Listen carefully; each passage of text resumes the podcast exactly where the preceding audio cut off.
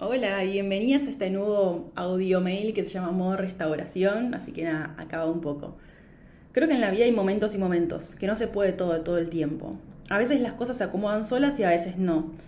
Se necesita de un rol más activo para regular los desregulados y restaurar lo que quedó dañado. También creo que hay ciertos vínculos o áreas de vida que navegan mejor las tormentas que otras.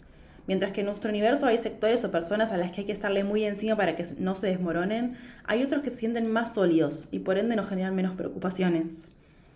Tengo 24 horas, me suelo decir, bastante a menudo. Amaría poder hacer más, pero no puedo, se me hace muy complicado. Prefiero vivir en un delicado equilibrio que hacer por demás y luego colapsar. Yo quería pasto, estaba en el tope de mi lista de prioridades a la hora de mudarme, lo necesitaba con urgencia las únicas que entendían esto eran mi amiga Cele y mi psicóloga Pau. El destino y la energía personal me dieron pasto. En casa tenemos un jardín atrás, donde está la huerta, la pelopincho y la galería en donde estoy leyéndote esto.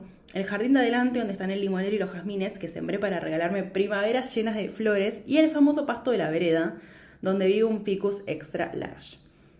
Mirá que una casa lleva mucho trabajo, ¿eh? Me repitió mil veces mi mamá. Y en parte tenía razón, pero yo esta casa no la dejo ni la cambio por nada del mundo, bueno, al menos por ahora. La cosa es que el jardín de adelante se autorregula mejor, y esto creo que ya alguna vez te lo conté. No le tengo que poner tanta energía, ni agua, ni nada, simplemente sobrevive. Pero un día pasó algo. Vi que estaba destruido. Me generó sorpresa, pero también mucha tristeza. Si ese jardín estaba bien, ¿qué pasó? Bueno, pasó que confié que solo iba a estar bien y se hizo pelota. Confié que podía desatender ese tema y que no iba a ser un problema. Y si bien es verdad que para otras personas el pasto quemado no es un problema, para mí sí lo es, porque quiero que ese pasto esté bien. Puedo decir que tuve suerte porque lo vi en un estado crítico, pero a mi parecer bastante reversible. Y en ese instante tomé una decisión. Restaurar el jardín de adelante se iba a transformar en mi próximo proyecto personal, pero también iba a tomar un tinte más profundo.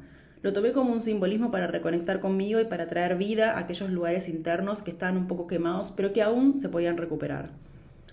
Y así, día, a día, a la tarde nos fuimos con Vito al jardín de adelante y nos pusimos a regar.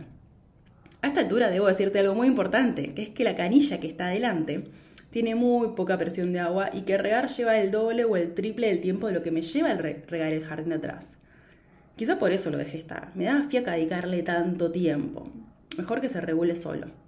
Bueno, pudo solo, pero hasta un momento después colapsó.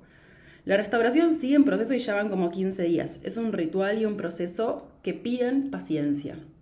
Acá un efecto sorpresa, totalmente sorpresa.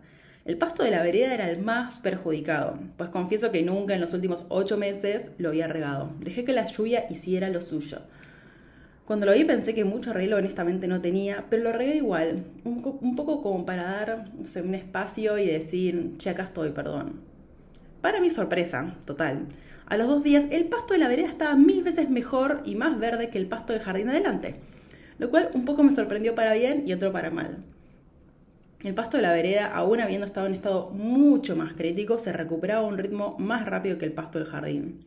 Claramente los tiempos no son iguales para todos. Restaurar nuestras partes olvidadas requiere constancia, paciencia y amorosidad.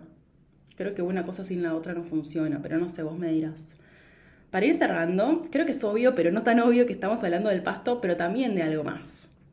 Acá donde yo te digo, agarra papel y lápiz y ponete a anotar, nena. Em, sí, creo que está buenísimo que estas preguntas que te hago ahora las puedas anotar, escribir, pensar. ¿Qué partes tuyas sentís que están olvidadas? ¿Hay algo que creas que está en algún punto crítico? ¿Qué crees que se puede recuperar y qué no? Y más allá de la respuesta anterior, ¿qué te gustaría recuperar? Y si igual lo regas un poco, no sé, quizás te sorprendes. Cuando Lau me escuchó el hacer que iba a hacer el news de esta semana sobre la restauración, se emocionó y me mandó alta data científica sobre la naturaleza para seguir repensando estos temas. Acá te cuento un poco lo que me compartió.